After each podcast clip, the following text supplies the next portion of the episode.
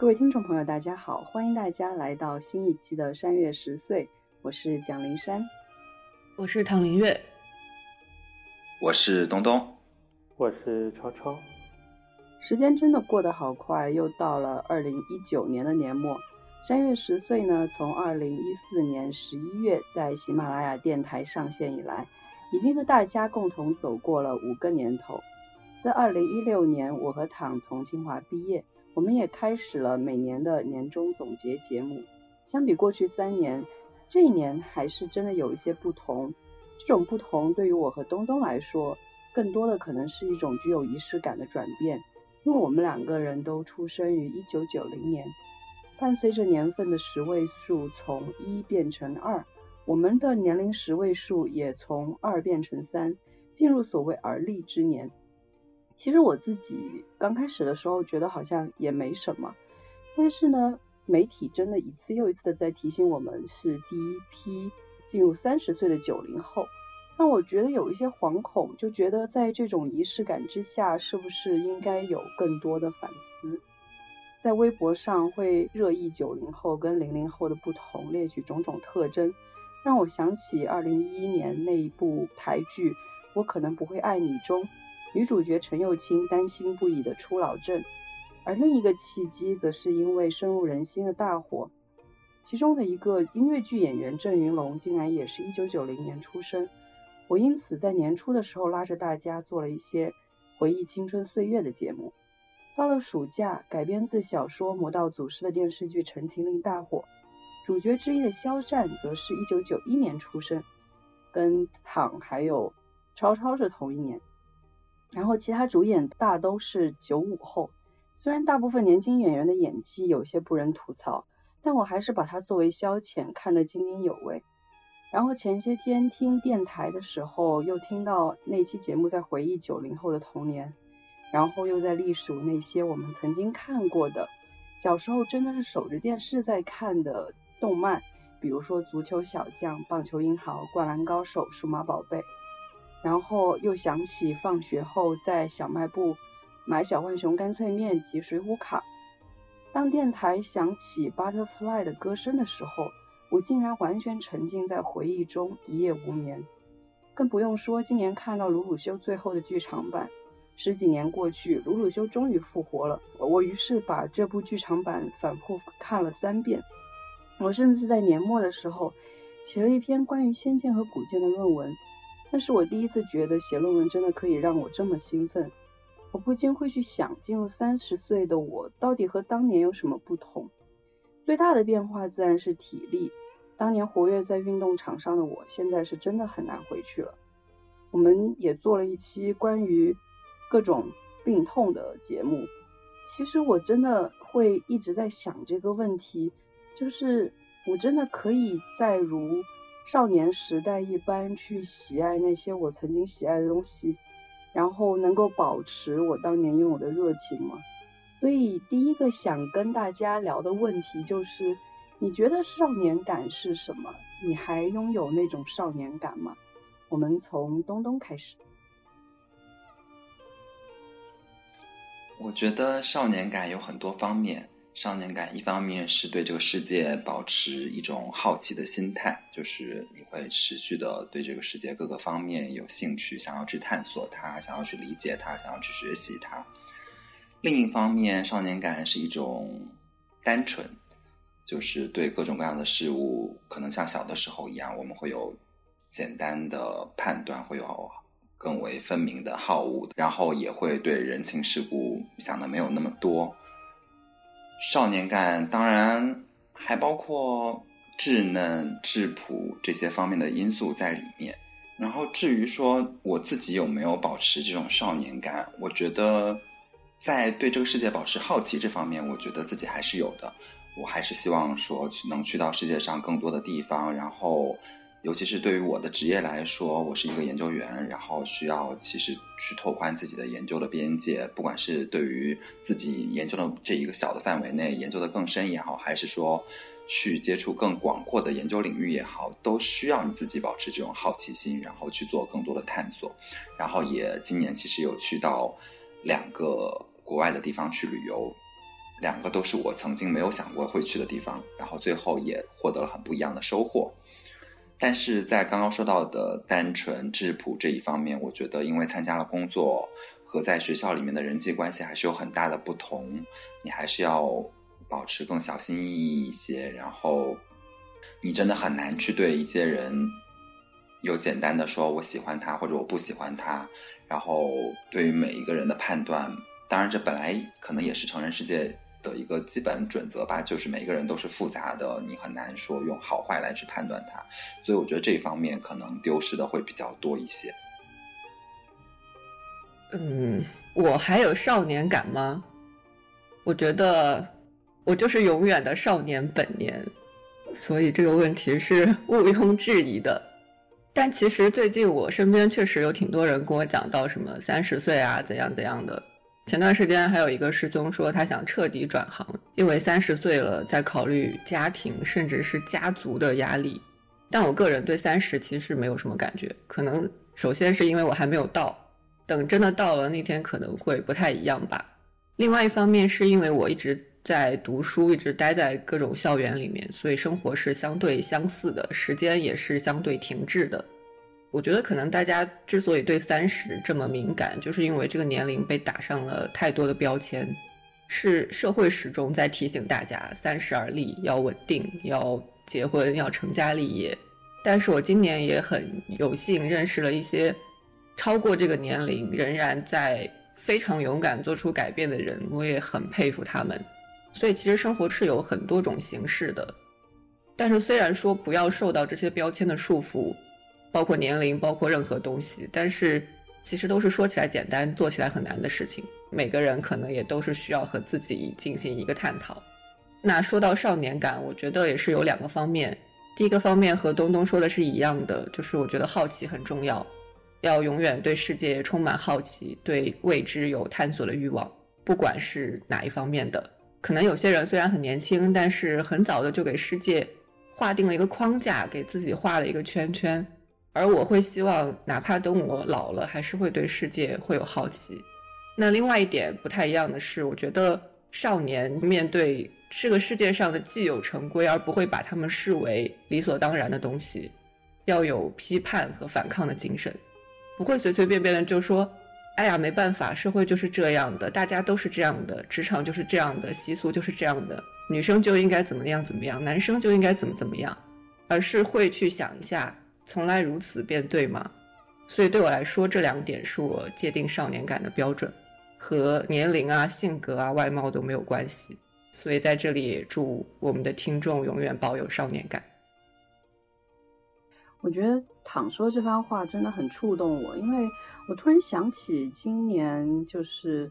刚结束的这个秋季学期，教一群本科生中国古代文学吧，然后我们有教到李清照。然后我就从一个性别研究的角度跟他们去讲李清照。其实很多人刚开始不能接受，觉得哎，这跟我以前学校李清照还有些不一样。但是我当时一直跟他们强调，就是我说你们好不容易从国内出来了，其实是一个让你拥有全新自我的过程。就像刚刚躺说到的，要对这个世界有一种批判和反抗的态度，不要认为什么事就是本应该那样。所以有一些学生还蛮有趣的，他们有在期末的时候给我发邮件，说很感谢我能够启发他们。我觉得可能这是当老师这一个事情当中最让我兴奋的一个点吧。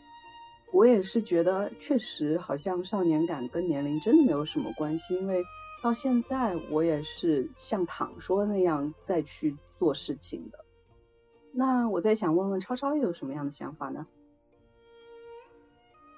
关于少年感这个问题，其实之前我还和大力一起讨论过，然后很荣幸的就是被大力亲口认定，就是本人还具有少年感。后来我就在想，就是。我们在说少年感或者没有少年感的时候，究竟是什么样的东西在作为一个主要的因素在影响着我们的判断？就我而言，我会觉得，如果一个人就是展现出了那种常见的那种中年模式的谈话，比如说就是中年男性就很喜欢像那个，比如我们遇到的那种出租车司机的大叔，他也会和我们聊什么国家政策，聊什么就是阴谋论，或者聊一些什么养生什么乱七八糟这种话题，我们就会下意识的觉得 哦，这个对吧？就是当他很认真的跟你聊这些话题的时候，你会下意识的觉得哇，这个话题好像有一点中年。那这个过程当中，我们其实是不是就是因为觉得刚才所讲的单纯或者叛逆或者等等，就是当我们还是少年，还在学校里面，还没有去关注这些事情的时候，其实我们聊的东西真的和这个还挺不太一样的。我们不会就是主动萌生出去聊这样的话题，我们可能比如说大家如果经常听我们节目的话，就可以看一下我们节目里面的这些话题，可能这些是我们平时会聊的。这种区别，我觉得可能就是反映出来，就展现在一个人身上，他所表现出来的是不是那么的有少年感。我之前就是很诧异，就是我在工作当中的有一个同事，他其实就是九零年的，也就是和林珊和东东是一样的年纪。那他在我们私下的聊天里面，就是也表现出了，就是很像那种中中年男性的话题。我会觉得。其实，在工作里面，像东东说的，就是有的时候你需要去表现出那种，比如说圆滑，比如说世故啊，比如说就是不能再有那样清晰的棱角的那样的表现。但其实就我而言，我会很明显的感受到，就是在工作里面，我需要去表现出那样的一面，我仅仅是为了工作而表现出那样一面。但当就是工作结束之后，或者哪怕。就不是和朋友在一起，是和同事在一起，但是就是已经是私下的时间了。我也很愿意就是表现出就是另外就是自己真实的这一面，但是是不是也有那么一些人，他们可能就是在这个工作的过程当中，进入社会的这个过程当中，自己的那一部分就慢慢的被替换掉了，最后就可能就只剩下就是世故圆滑的那一部分，然后。和他们相处的时候，你就可以明显的感受到，就是哪怕是在私下的时间里面，他们和你的聊天谈话也让你感觉到，就是那是一个放在比如工作关系的这种场合里面也很正常的一个谈话。这个时候是不是就是觉得，嗯，损失了一些少年感这样的感觉？嗯。其实超超说这种双面人的感觉，我也是会在某些场合深有感触吧。就是尤其是回国开会的时候，大家之间的讨论会觉得是相互奉承，但是有时候你又觉得，如果你在那样的环境不那样做，刚刚还在躺的那一番话里面说到说，不要不要拘束于某一种好像既定的环境，但是在那样的场合你不那样做，好像又会。被人觉得你为什么要自己那么标新立异？我觉得是一个蛮难权衡的过程。但是就像刚刚超超说的一样，我觉得这种双面感，在某些时候要把那个圆滑世故那面放下，其实是一个蛮难掌握的平衡。因为毕竟相比我们的二十岁，或许我们的棱角确实被磨平的很厉害。但是怎么样才能永远保有某一种初心？我觉得可能是我们一辈子都要思考的问题。这种初心可能真的就是与年龄无关，但是你要不断去反思自己吧。我们刚刚聊天的过程当中，其实有说到一些学校跟工作当中的不一样。那今年其实还有一个很热议的话题就是九九六，也就是说每天从早上九点到晚上九点都在工作，然后工作六天。后来又出现了零零七这样的一种说法。就更加可怕了。然后，当然我跟躺还是在学校的状态，所以虽然可能有一些工作的成分，但是不会像东东还有超超这样是每天真的是要固定打卡上班这种感觉。所以我想先问问东东跟超超对于九九六或者是零零七这件事的看法。那我们从东东开始。首先，我觉得这个问题其实在网上讨论的已经很多了。我自己的观点就是，九九六这个工作状态，关键还是要看你九九六的工作成果是不是被你自己能够尽可能多的享有。如果是的话，比如说像唐和林山现在还在读博士，他们可能不只是九九六，他们可能每一天每一个小时都在工作，但是可能这种工作很多程度上都会转化成他自己的论文，转化成他自己的学术上的收获。那可能他这是一种心甘情愿的付出，但是对于很多的其他的在实际工作中，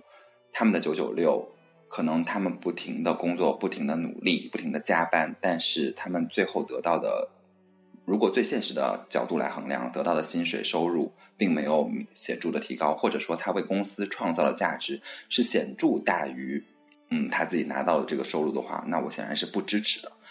然后另一方面的话，其实这一年也有很多人在讨论说，如果你不九九六，就有其他的人会九九六。我觉得这是一个很荒谬的理论，因为作为一个工作的人和当然，我们不是去树立说所谓的工人阶级和资产阶级的对立，但是我们首先要想清楚的就是，这看似自由的选择背后是每一个人其实面临的选择是不一样的。我想这个问题，唐一会儿可能会讲的更深入一点。但从我的角度来说，我是明确的知道，我当然有这个选择的自由。就像我现在，我其实真的不太需要工作到九九六。其实对于我从事的行业研究这个工作来说，很多人会选择说每天加班到十二点、一点、两点。然后他们也会获得相应的更高的收入，但是我可以主动的选择说我不去加班到那么晚，然后我选择一个工作和生活相对平衡的这样的一个工作节奏，那我相对的收入也不会有其他人那么高。但是我能做这样的一个选择的前提条件是，首先我的生活物质基础不是那么的差。可是有一些人，如果他真的不去按照现在的这样的一个大的工作环境去九九六，他可能基本的生活条件就不能够得到满足，那么。他就没有这个自由选择的这个权利，所以我觉得，如果整个社会的工作模式都是九九六，其实是很不合理，也而且很可悲的，是需要亟待去改进的。而且，其实很多的九九六的状态也是就是大家恶性竞争的结果。就最简单的，就像我们。以前上高中的时候，当所有的学校都补课的时候，其实大家只不过是提高了那个竞争的门槛，但是大家并没有学习到更多的知识，只不过是在考试这样的一个技巧上获得了一些些微的提高，但那个花费的时间是非常不值得的。所以我觉得，当全社会都在为九九六这样一个工作模式去抗争、去捍卫它的时候，我觉得是很畸形的。但是如果你个体你选择九九六或者更多的工作时间，你是有这个自由选择的权利，但是我我觉得全社会是这样的制度是很可怕的。其实东东谈到了一个很重要的问题，就是自由选择的权利。其实我觉得这是一个虽然说每个人都应该享有，但实际上蛮奢侈的一件事情。就是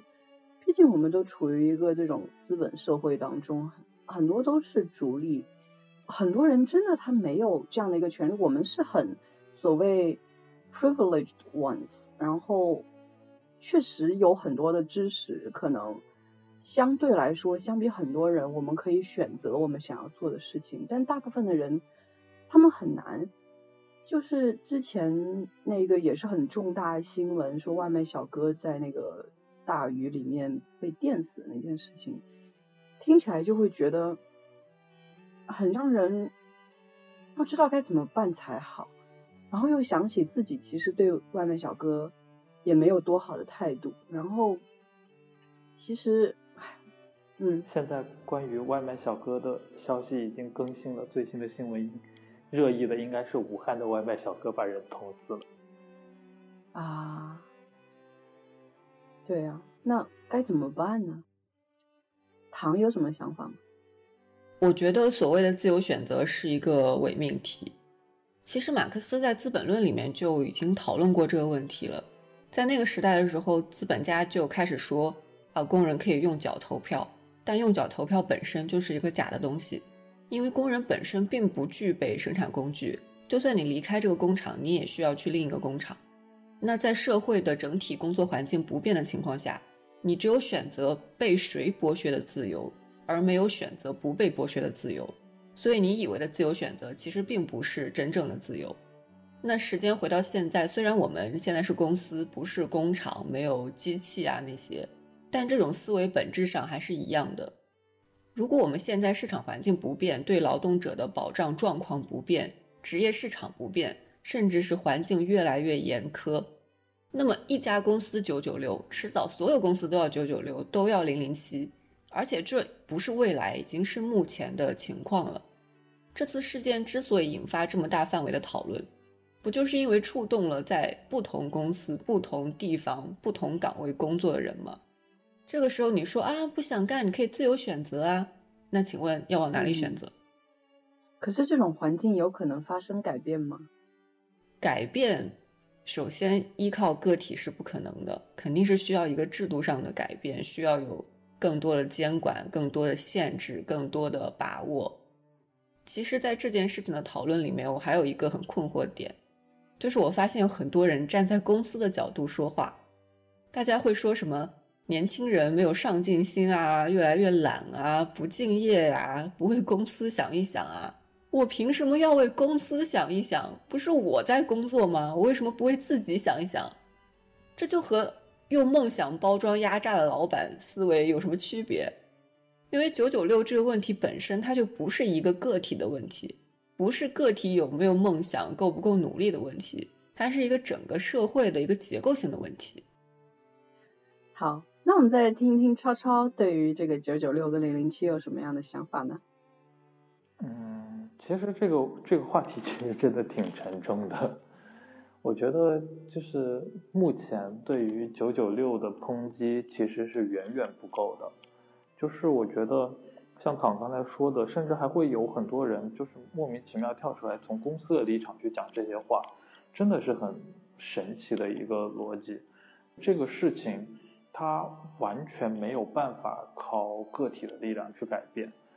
因为就像唐说的，就是这是一个群体性的一个情况。那如果所有公司都这样的话，那你其实根本没有选择的余地。包括就是现在，其实就业的环境并不是那么的轻松。如果你不选择九九六，公司其实并不 care，就是他还有一大堆可能对这个工作需求更加迫切的人，愿意去接受这样的一个实际上并不合理的工作制度。目前所看来，就是劳动法虽然规定了很多应得的权利，但实际上大家也都看到了这些状况。然后甚至说，有的时候你拿出劳动法出来讲，反而成为了一个就是让人觉得可笑的行为。我觉得这个情况真的是还蛮畸形的。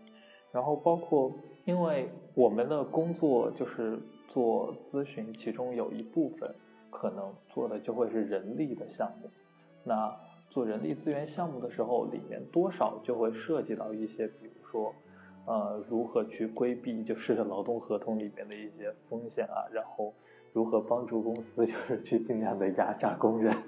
这个时候真的是感觉，嗯，这样的一个环境其实还蛮无力的。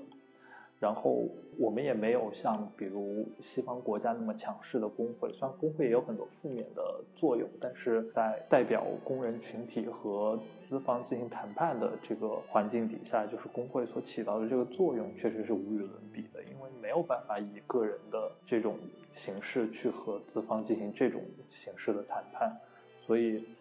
我觉得这个话题真的是感觉问题重重，非常的沉重。其实刚刚超超提到工会的时候，确实在美国工会是很强大的一个组织，在我们学校也是会有工会帮助我们这些就是所谓的 TA 助教这样去争取权利，但有时候其实也蛮无力的，就是还是有很多所谓人情世故在里面，尤其是我们系中国学生很多，然后很多时候其实不敢那么声张，而且。有时候很，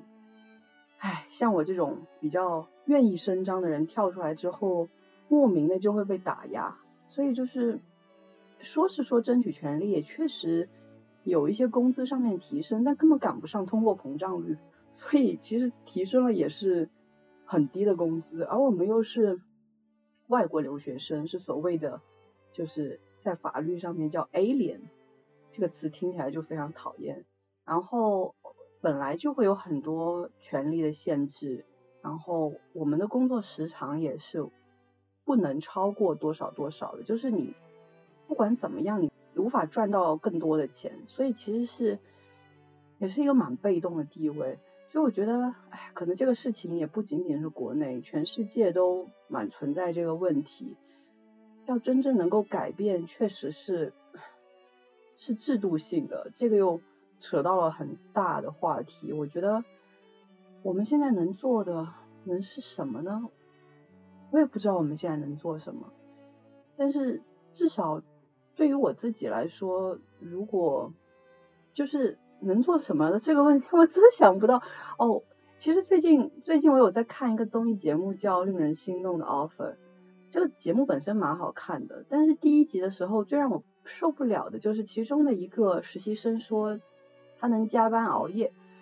哎，我当时听到这种事情我就觉得很不爽，因为我觉得睡觉是我自己的事，凭什么我要加班熬夜帮你做事？但是有时候这种话讲出来，可能对于现在的我来说有点站着说话不腰疼，因为毕竟我没有被这样要求。但是假如我以后真的面临这样的状况，我该怎么办？我觉得也是我现在几乎回答不了的问题。对，那最后我想再问问躺，对于就是这个九九六跟零零七还有什么其他的一些想法吗？可能因为我和灵山也一样，我们现在还在读书，没有进入一个真正的工作环境，所以很多时候没有切身的感受。那刚才灵山提到他们学校的博士生工会。我想到我们学校也有类似的事情。这学期刚开始的时候，我们的博士生联合会吧，算是不是正式的工会，号召大家一起联名向学校申诉。我们的一个诉求是提高博士生的课时费。目前博士生代课和教师上课的工资是不一样的，大家希望申诉能够同工同酬。另外就是给在外地校区代课的博士生增加交通补贴。还有就是给整体博士生一些福利啊，比如减免注册费啊、保险费什么的。当我看到这个之后呢，就非常振奋，然后立刻就签了。虽然我自己也没有在代课，签名过了几天之后，碰到一个比我高一级的中国师兄，就聊到这件事。他说：“我才不签呢。”我说：“啊，为什么？”他说：“因为他们每年都是同样的诉求，从来就没有成功过。我们又是外国人，学校想给我们使绊子，有一百种方式。”我听了之后才知道，原来同样的事情已经很多年了，但可能都没有什么效果，换来的只是和校方一次又一次的谈判，增加的可能也就是办公室的椅子升级啊这一类的小福利。但我仍然会觉得说有这样一个渠道是非常重要的。就像最近大家可能在新闻里面看到法国的大罢工，我来到法国之后，其实已经非常习惯罢工这件事了，但今年呢还是不太一样。这是一个反抗退休制度改革的全行业的罢工，包括公共交通系统、铁路系统、医生、警察、消防员、教师，甚至巴黎歌剧院的舞者。整个罢工是从十二月五号开始，现在已经快一个月了。那这期间，很多地铁线是完全关闭的，城铁和公交可能只开一半或者三分之一，或者只在早晚高峰开。我这段时间出门基本上都是靠走的。所以实际上这一次的罢工给大家的生活带来了很多不便，但是实际上罢工的支持率还是非常高的，因为大家已经默认这是几乎所有工作的人的一个权利，是需要誓死捍卫的，而且这个发声渠道的本身其实就是一个解压法。你像是国内目前的一个情况，大家工作的很辛苦，加上社会环境的影响，生活的成本和压力越来越大。其实新人进入职场肯定不是心甘情愿加班的，可能是为了在同事、老板面前做出表现，为了工资，为了升职，甚至可能是因为所有人都在加班，所以我也要加班。但是有谁是真的想要九九六呢？这种长期的压抑肯定是不健康的。像是这次九九六引起热议，就是因为程序员的这种率先表达引起了广泛的认同。但是依靠网络讨论本身太随机、太不靠谱了。以往很多过劳的案例，大家就简单讨论一下，然后就过去了，也并没有产生进一步的影响。还有一些案例，甚至连水花都没有掀起过。所以我觉得，除了刚才提到的一个制度环境上的整体改变，还缺乏一个制度性的被保护的表达和发声的渠道。如果没有这样一种方式，长期的压抑会爆发什么样的结果？我觉得真的很难讲。其实我们说这么多，并不是说可能美国或者法国的方式是最好，然后中国的方式有问题。其实每个地方可能都有自己的问题，美国也有自己很多的问题，但是可能中国的很多出现的这些社会问题，真的需要我们有所改变。但这些改变的方法是什么？可能不是我们几个人三言两语在这里能够说清楚的。我们能提供的只能是一个思考，然后希望大家听到这些话之后，也能够有自己的一些思考吧。我觉得这是我们唯一能做的事情了。那接下来我们稍微换一换这个格调，当然也可能跟前两个我们讨论到的问题相关。那就是我想问一下三位，这二零一九年有没有什么样的变化呢？因为这个问题我会想到要说，是因为自己其实有很大的变化，就是在美国的博士制度里面，并没有变胖了，就是在美国的这个博士制度里面，其实是有一个所谓的博士生候选人资格考试，这样就有点像国内的资格考试，但是我觉得难很多，就我们要通过三个考试，然后最后变成一个所谓的 PhD candidate。然后今年六月份的时候呢，我就通过了这项考试，然后成了一个 candidate。所以其实是一个对于我的博士生生涯来说是个比较大的变化。但是说是这样说，其实过了之后，我觉得我现在再去回想六月份的时候的事，我就觉得其实也没有多大的变化，就是觉得还是一样在纠结自己的论文，然后也没有写什么东西，就觉得蛮焦虑的。所以。也想问问大家，就是这个二零一九年有没有什么样的变化？那我们从东东开始。其实我之前在回答我另外一个朋友让我回答，请回答二二零一九的时候，节选年度词汇的时候，我就选择了“变化”这个词语。之所以选择这个词语呢，首先当然就是工作上的，这个我应该在之前的节目里面也有稍微聊到过。其实从今年的年初到现在。因为我们公司战略方向的变化，然后人事的调整，我自己其实是公司整个变化过程中作为个体变化最大的之一吧。我从年初的时候，原来我是看石油化工的一个行业研究员，然后划归到了看中小市值，也就是说会看一些新兴的消费方向，然后新兴的科技的企业。然后到今年的三季度调整到看基础化工，可能在很多人听起来就是都是化工行业，但实际上如果对这个行业有一些更深入一些了解的人，就会知道这是两个差别特别特别大的行业。所以相当于我积累了将近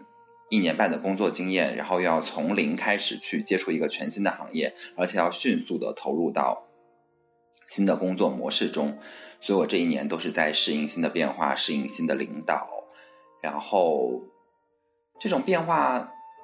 对我来说既有挑战也有开心的部分。就是的研究领域其实相对是比较小的，然后调整了以后呢，就像我刚刚说到少年感的时候一样，我会觉得哎，其实换了一个新的方向，而且接触的面更大了，其实也是有开心的部分的。然后。我觉得对于工作，我觉得自己也有工作心态上的变化。其实刚工作的时候，我真的有刚刚我们在聊九九六的时候那种心态。我觉得我是一个新人，所以我可以加班，我可以保持二十四小时在线。只要领导找我，我就会立马拿出电脑来，然后开始工作，然后尽可能快的把这个工作结果反馈给领导。但是到了今年以后，我会觉得说我需要有自己的生活的时间。所以我要给自己规定一个，我在什么时间段内是我理所应当应该工作的，什么时间段之后，呃，如果还有领导来找我或者其他的人来找我，我可以选择性的去回。所以今年也取得了一些相对上就是工作和生活之间的平衡。当然不能说这样做对所有的职场人来说是一个好的选择，但是至少对于我来说，我觉得在工作成果上没有太大的变化，但是至少。我自己获得了某种程度上的解脱吧。然后我觉得我其实，在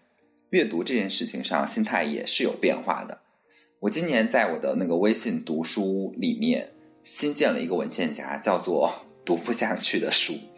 就是我以前读书的话，我是会有一种心态，就是既然我已经开始读了，我就把它读完。因为我如果我一旦决定开始读这本书，我肯定是被，比如说我的朋友推荐给我看呀，或者说我觉得我相对信任的一些，比如说作家呀，或者其他的人写了推荐呐，总之会有一些点是吸引我的。但是当有一些书我翻开来的时候，我会发现，啊，我看了一百页，还是处于。不知所云的状态，但是我就会觉得一定是我没有看完整本书，所以我没有资格觉得这本书写的差。但是有一天，我可以直接把这个书是什么说出来啊，就是有一天我在微信读书上，我就看那个蔡澜写的那个书，我今天还去吃了那个蔡澜的那个就是越南牛肉粉，他的那个饭馆是真的很美味，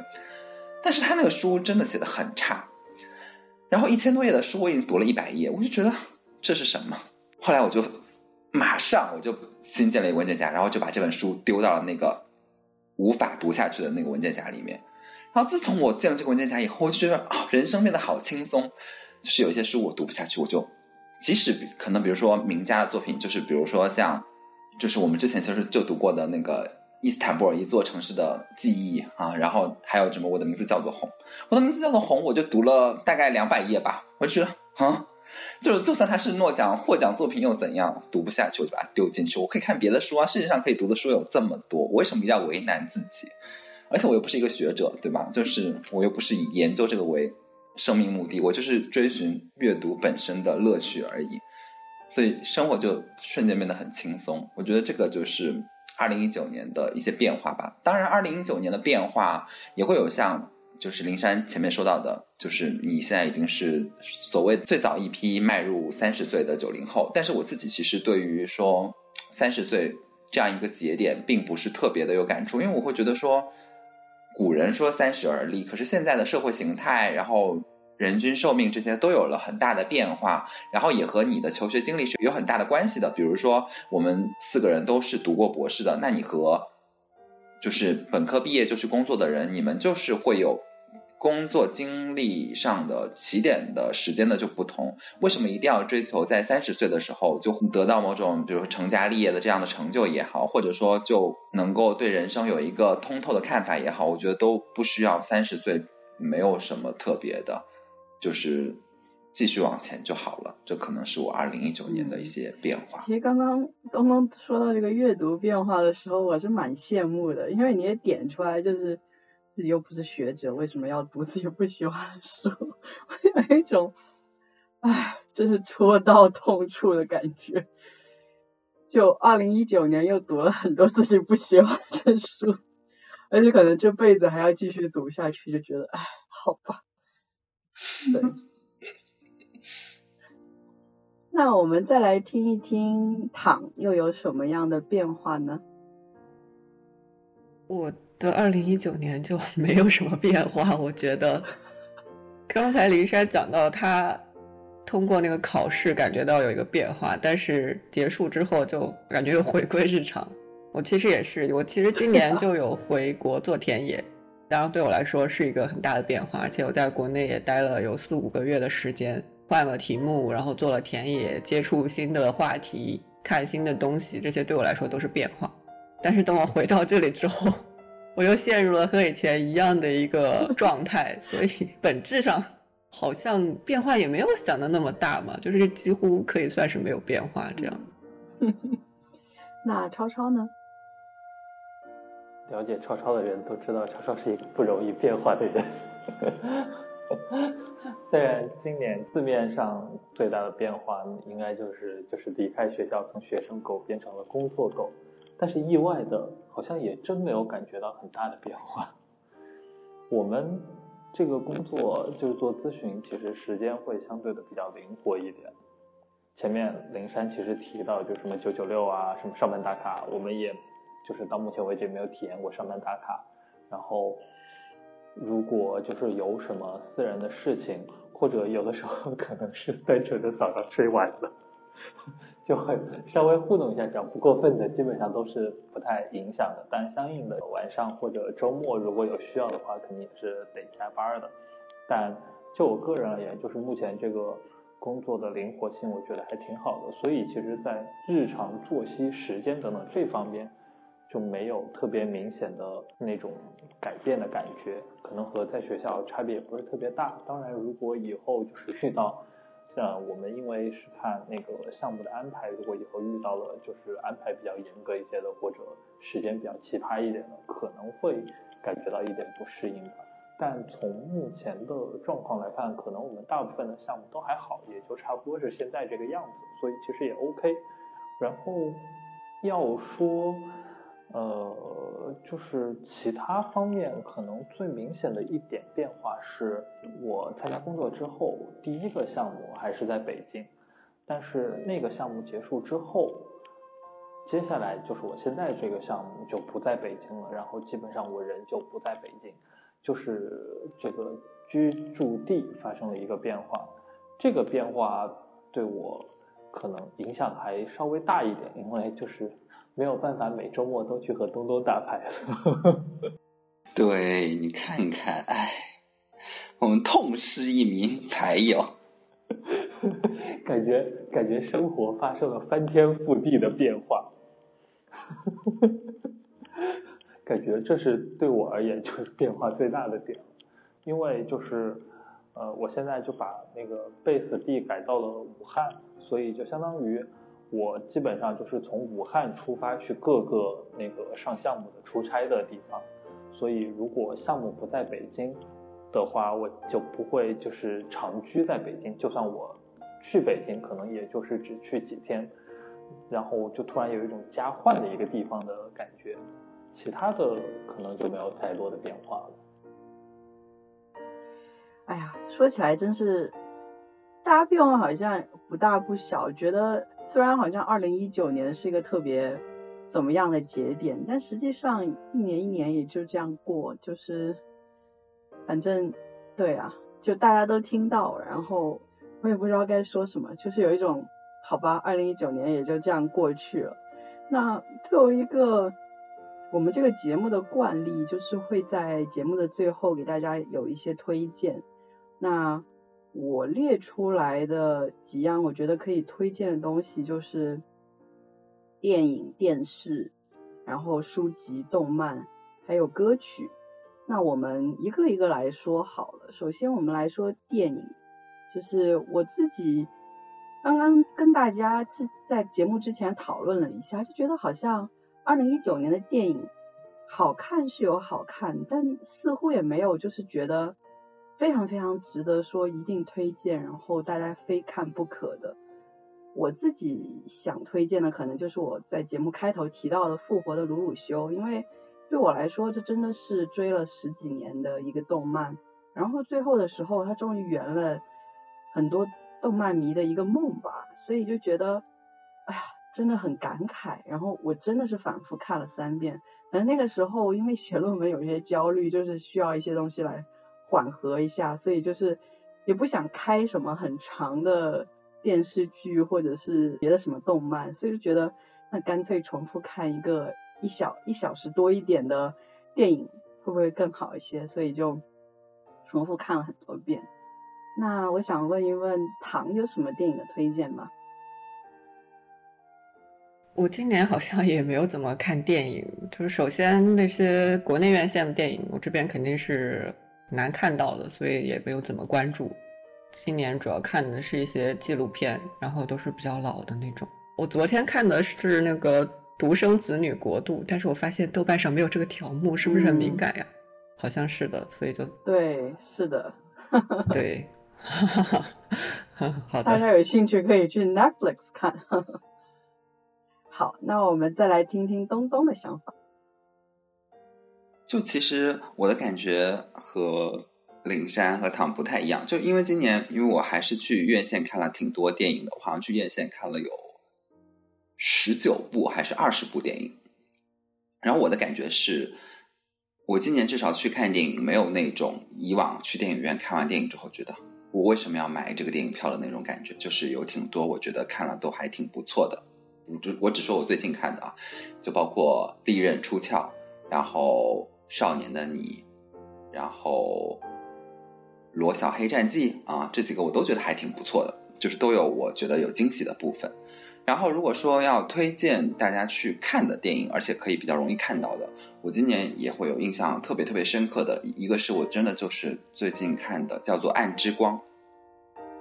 这部电影是描述以色列和巴勒斯坦两个国家的两个男同志的故事。这两国本身就有很明显的文化、政治和地域上的冲突。然后呢，就是这个巴勒斯坦的这个人又受到这样的宗教的影响，然后他被他的国家其实是逐了，然后赶到了特拉维夫。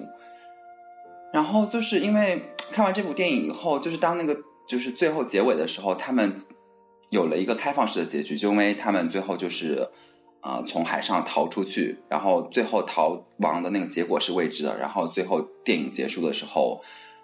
就是你会听到那个海浪声还在拍打着那个海岸，然后整个画面就暗下来了，然后字幕就渐渐浮起来，然后淡淡的音乐就响起来。我看完那个电影，当时我是坐在我们家沙发上，我就久久的不能从那个气氛里面出离出来，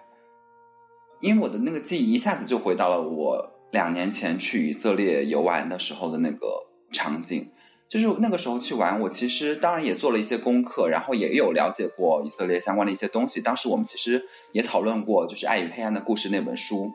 但是我看完那部电影的时候，我我就发现，哎，原来我对这个两个国家的人还是有这么这么多的不了解的地方。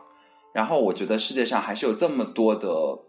不平等，然后压迫，然后歧视。存在，然后，但是呢，那部电影又给你一种希望，就是尽管有这么多的东西存在，可是只要你像唐最开始说的，你保持那种永远保持对这个世界充满质疑、充满反抗的那种精神，然后你保持着那种单纯的对爱的执着和渴望，你总是能够在这样一个绝望的世界里面找到一点。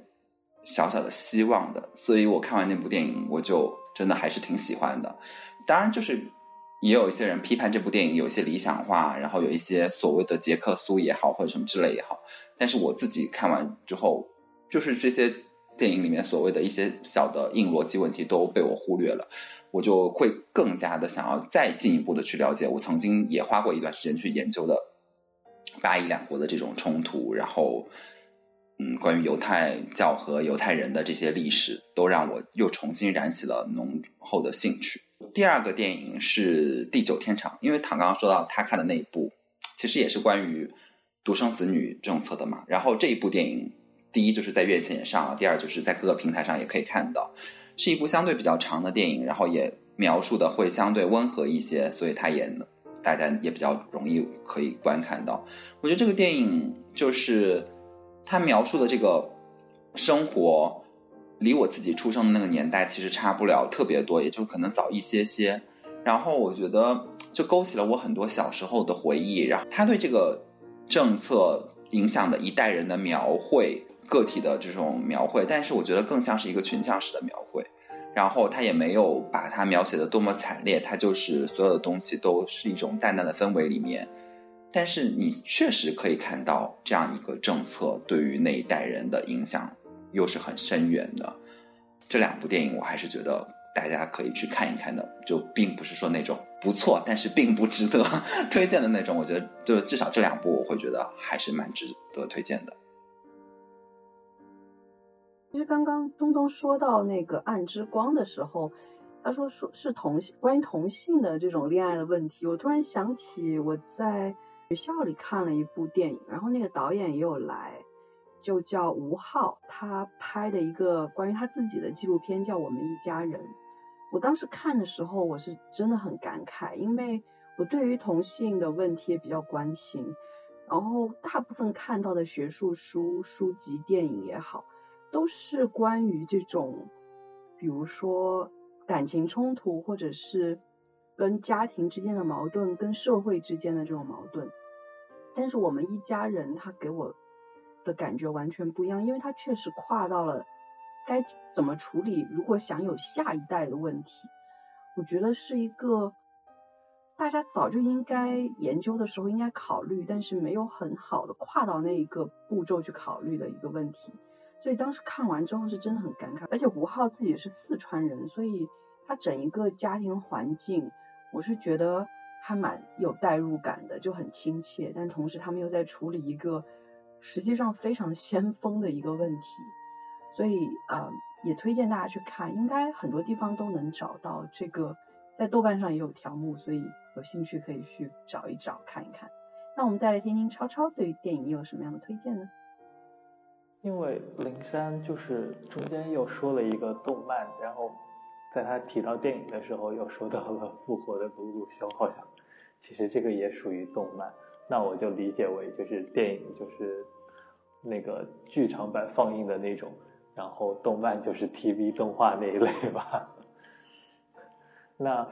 呃电影其实没有特别，今天感觉没有特别深刻的那种会。引发思考的，好像没有怎么看过这样的电影的印象，也有可能就是看过忘了。但是感受很深的是，去看《天气之子》的时候，对那个剧情本身其实还好，但是《天气之子》的配乐真的好优秀，只要那个 BGM 一放起来，然后杨次郎一开口唱歌，我就觉得整个人就是虎躯一震，然后就觉得。太爱了这一部电影，当然这样讲可能就是好像也可以说是喜欢这个这个电影的配乐，但实际上之后把那个 OST 拿来听了一下，就发现其实还是要配着电影的那个画面才能感受到就是当初的那种震撼，就觉得去年的呃你的名字就是哎是去年吗？这我也不知道，就是反正之前你的名字的时候，对，突然有点就是老年痴呆了，记忆不清了。但在你的名字里面，其实配乐用的也是还挺不错的。那那个里面就是新海诚和 Red Wimps 已经形成了很不错的合作，那里面大部分的配乐其实都是 Red Wimps 一手包办的。然后当时也有包括就是《前前前世》等等好几首歌，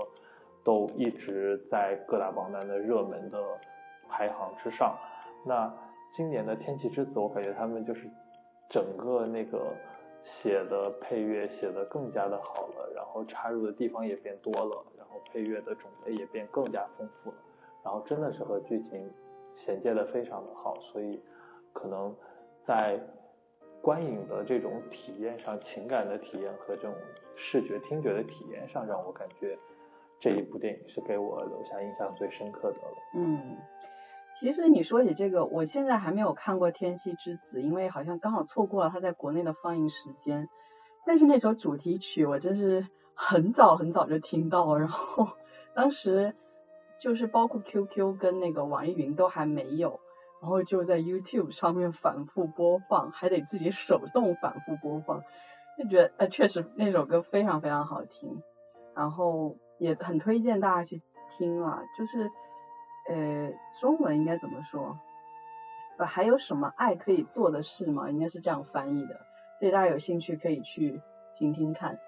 那我们接下来再来说说电视剧好了，我先说好，因为电视剧。我看的最勤快的一段时间可能是暑假的时候，就是因为想说考完考试应该稍微给自己放松一下，所以暑假有一个月我什么事都没看，每天在家起床之后就是又窝在沙发上看电视。当时能看电视当然是国内的这些电视上面可以找到的电视剧，就是有三个就是呼声很高的三个电视剧，一个是。长安十二时辰，然后一个是陈情令，还有一个是九州缥缈录，三个电视剧我是同时看的。然后看完之后，当然我还是想跟大家推的是长安十二时辰，我是觉得真的拍的非常非常好，在豆瓣评分也还算很高。虽然它的人气确实不如陈情令，但是确实是从演员演技到整一个场景的设置，还有它的细节程度。还有他用李白的诗来配的乐，我都觉得做的很完美。然后虽然主题上面可能会比较的呃传统一些，但是还是觉得非常非常的好。它可能是继我之前看《琅琊榜》之后，我真的能反复在看的一个电视剧，因为它本来也是一个有点探案性质的电视剧，有很多细节需要第二遍看的时候才能找到。那这三部电视剧里面最不推荐就是《九州缥缈录》，真的很垮很烂。然后《陈情令》是演技不怎么行，但是如果大家对耽美有兴趣的话，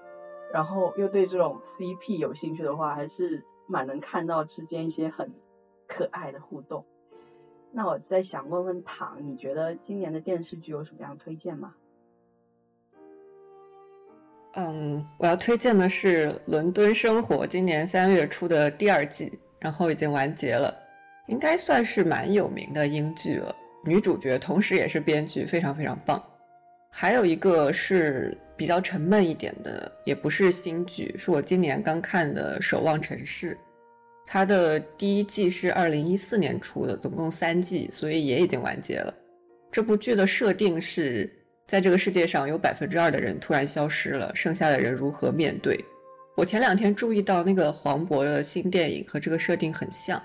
但是那个电影好像主要讨论的是爱情。但是我看的这个剧探讨的范围就更广更深，宗教啊、精神重建啊这一些的。我当时也是想找一些讨论宗教类的剧来看一看，所以看了这一部，还看了一个年轻的教宗，但是那个我还没有看完。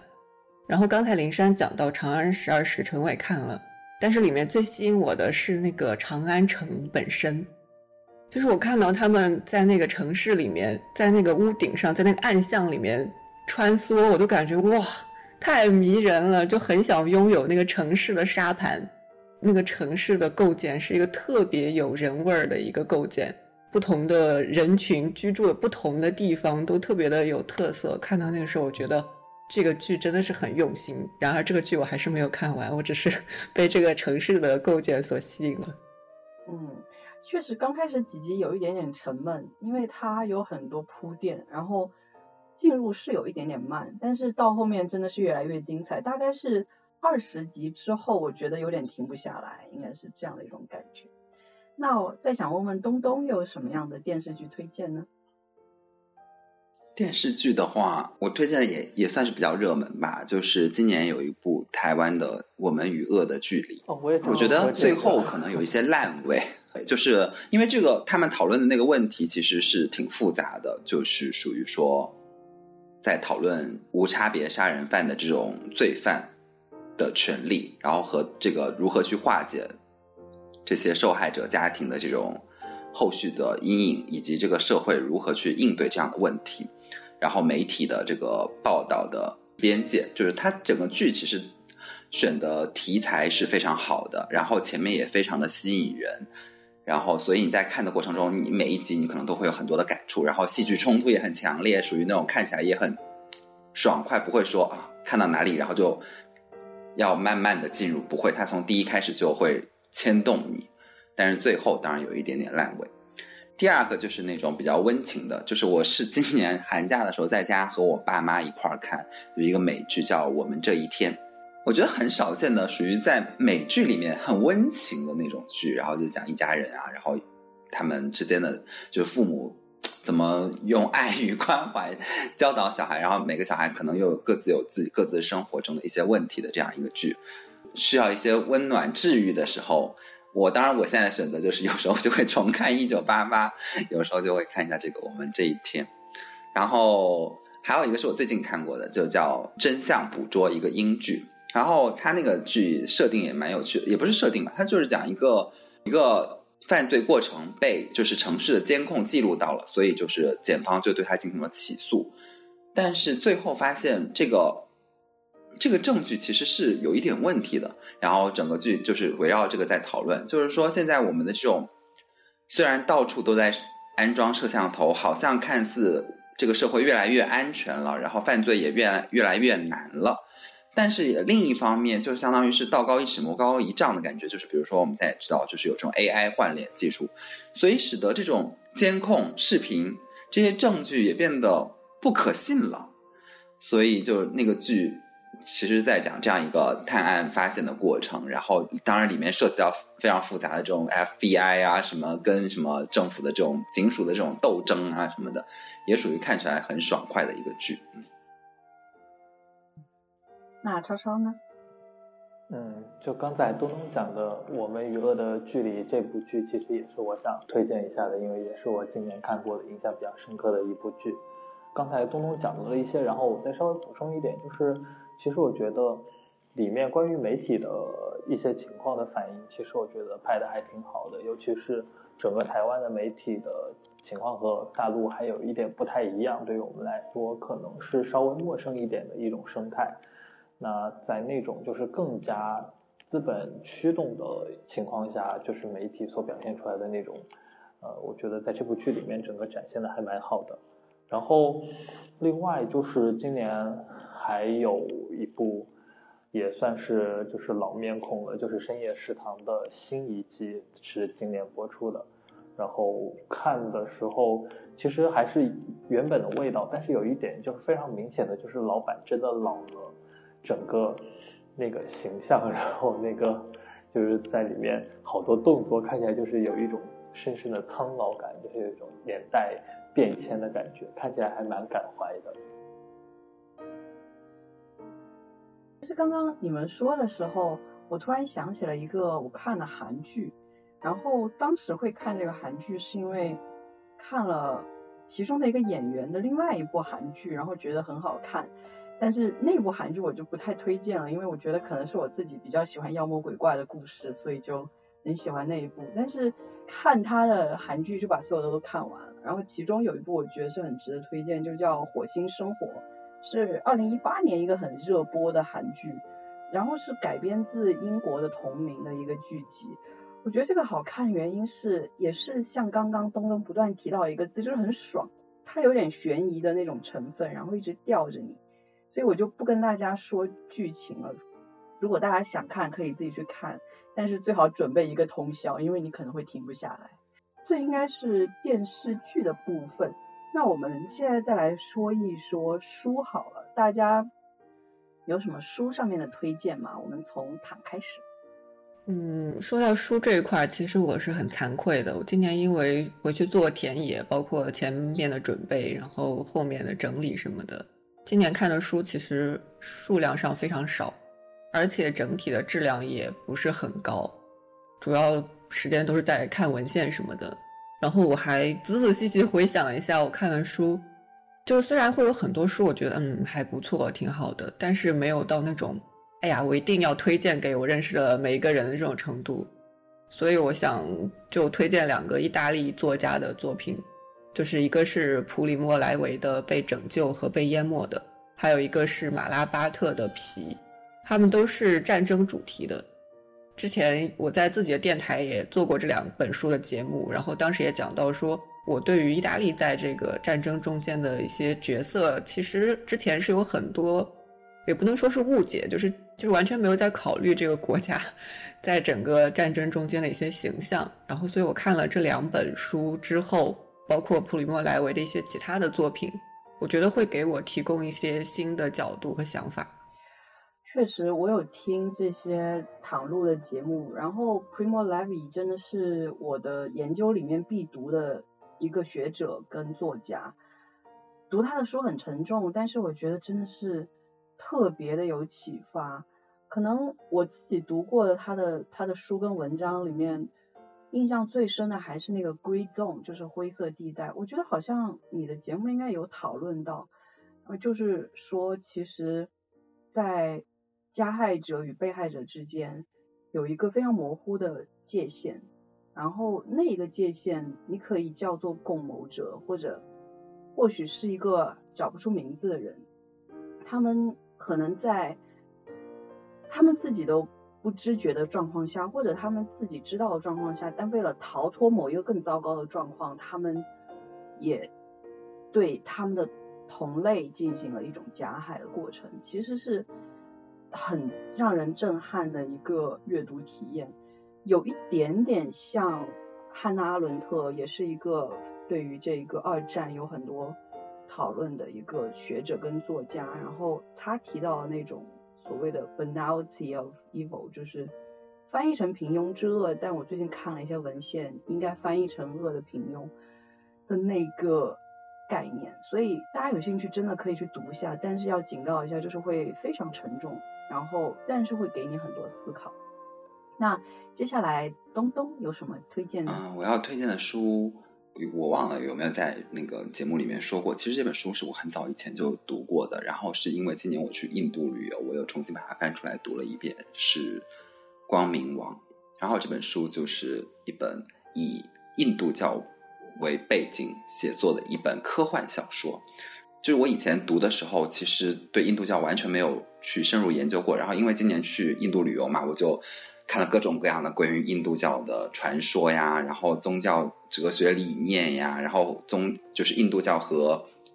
佛教的关系啊，各种各样的书。然后在重读这本小说的时候，发现一个美国作家居然对印度宗教了解的如此的深刻，然后他把这些印度教的传统的宗教故事和科幻又结合的如此的好，然后又在这样一本短短的科幻小说里面表现出这样的。哲学思考，我觉得真的叹为观止，然后语言又非常的优美，所以我就真的很推荐大家去看一下。然后另外推荐一本很有趣的书，就是之前应该是在可能是不是在某个综艺里面，我忘了，反正就是我有一次去我朋友家看到他们家有一本书叫做《答案之书》，就很无聊，就是。比如你有一个什么问题，然后你就翻开那个书，就会找到那个答案。这个书就有点无聊，但是我知道这个书呢有一个跟它对应的书叫《问题之书》。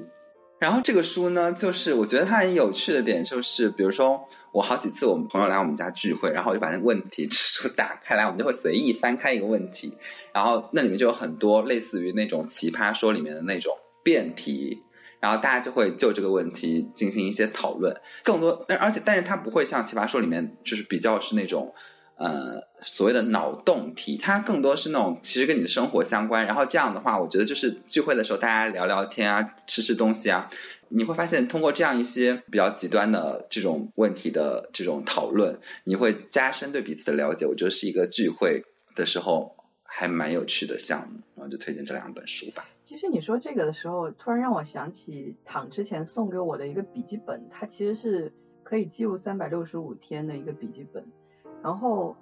我就突发奇想，因为这不知道从什么时候开始做梦做的很多，然后我会把自己的梦写在上面，就有时候翻开来看自己那天做了什么梦，还蛮有趣的。有点像这种答案之书问题书，就随便翻开来一页，然后看看你当时在想什么。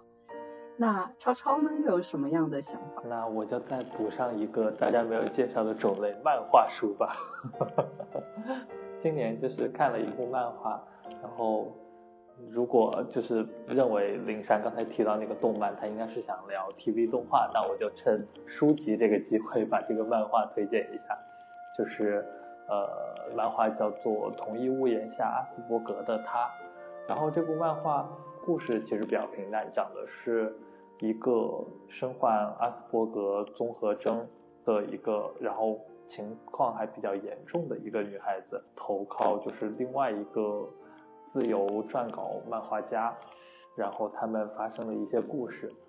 整个故事情节推动还比较套路的，就是不断的。就这个女孩会因为她的病症，然后引发一些问题或者事情，大家来解决这个问题事情，就这样不断往复的这种算是日常生活，但是又相当的不日常，就是因为状况还挺多的。然后从这个故事里面认真的去了解了一下，就是关于阿斯伯格综合征这一类人群，他们所处的一个状况，以及他们所面对的一个生活的一个情况。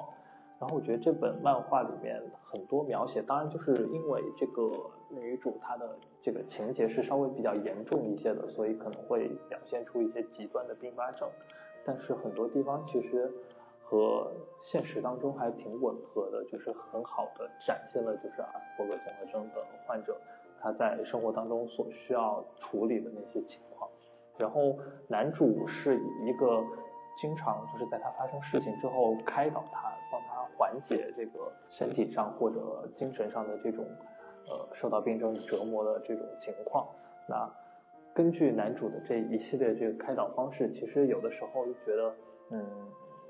不光是阿斯伯格综合征，如果自己生活当中遇到一些就是社交相关的有一些问题的时候，其实好多地方都可以用男主所想的那些方式去尝试去解决，就觉得这个漫画整个内容其实还蛮有意思的。除了大家推荐这些书之外，我自己想推荐一本书，豆瓣上面有条目，但是我估计大陆是不会出版的。然后我也只是稍微一提，但是这是我花费了可能半年的时间在读的一本书。花费这么长时间，并不是因为我不想读，而是因为真的很难读下去。因为也是一本非常非常沉重的书，但是它激起的思考又很多。这本书跟我们提到的第一个问题也相关，就少年感的问题。它是一个韩国的作家叫韩江所写的，叫《少年来了》这样的一本书，然后讲的是韩国的光州事件。那我也不多提了，大家可以去豆瓣搜一下，如果有兴趣的话。然后也是讲一群少年去面对这样的一个事件当中所体现出来的一些状况吧，觉得还蛮值得看的。但是还是很要警告大家，就是会非常沉重。那我们接下来再说一说动漫和歌曲好了。如果你没有推荐动漫的话，你可以推荐歌曲；如果都有的话，当然都可以推荐。那我们从躺开始。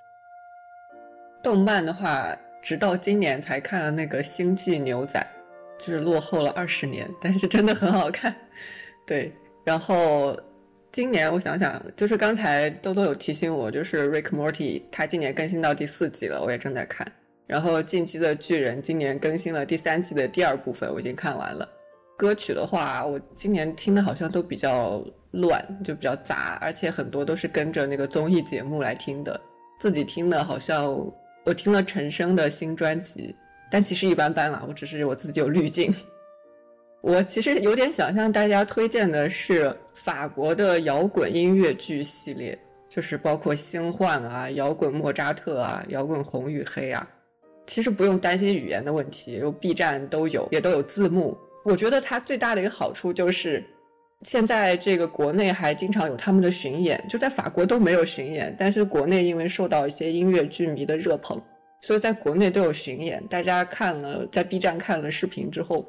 如果喜欢的话，还可以买票去看现场版，这个是我自己都没有办法做到的。歌曲是一方面，现场的氛围和表现绝对是另外一个方面，所以推荐大家去看一下这些音乐剧。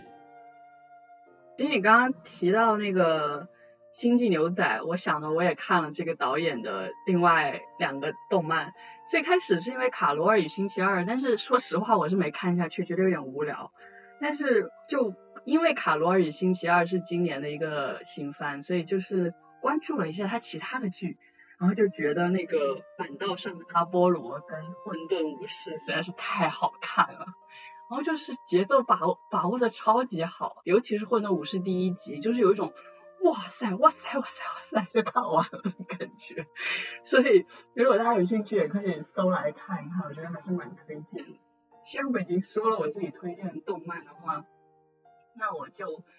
继续跟大家说好了。其实我最想推荐的动漫是今年应该是六月份吧，就是上半年的时候有一部动漫叫《多罗罗》，然后。这部动漫其实是一个大概五六十年前那个手冢治虫画的了，所以其实很久了。但是他今年刚好重置，然后当时就是引起了网上热议，就是说这个动漫有没有就是凸显所谓呃右翼的那种逻辑，然后就是有有骂战吧，大概 B 站上面。我自己看的时候我也觉得有一点点，但是后来我觉得他有圆回来，所以。我刚开始真的是很想写一篇关于多罗罗的论文，但后来可能因为很多事情耽搁了，也就把它放下。但是非常推荐这部动漫，就是我觉得会对你蛮有，对大家蛮有思考的。那歌曲的话，我其实一下子真的还蛮想不起到底应该推荐什么歌的。但是既然之前已经提到了那个。爱到底还能做什么？我觉得我是真的非常非常推荐那首歌，就是很有感觉，然后可以听很多很多遍。哎，我突然想起，其实最近我看的一个日剧叫《我的事说来话长》，那个主题曲还蛮好听的，是关八的朋友呀。就是如果大家搜的话，可能要专门搜一下这首歌本身，因为有很多很多歌都叫朋友。这是我推荐的动漫跟歌曲。那我想问问东东，又有什么推荐的动漫跟歌曲呢？动漫我今年基本没有看，然后歌曲的话，因为我今年去听了杨千嬅的大连演唱会，然后就杨千嬅那些很红、很红、很红的歌曲，我就不推荐了。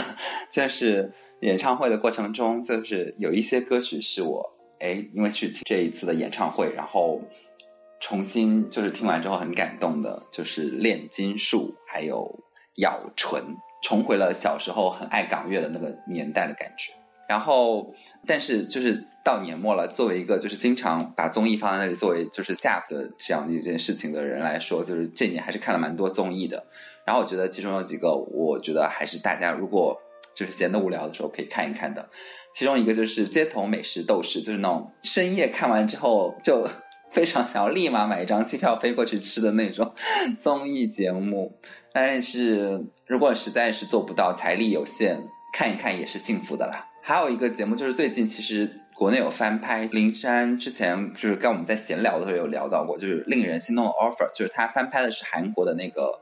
那个综艺节目叫 Good People，那韩国原版就是从看第一集开始。因为就是跟我自己之前在就是券商实习的经历就很相似，就是大家确实是有竞争，然后又有那种大家团体一起就是努力，然后留用的那个过程，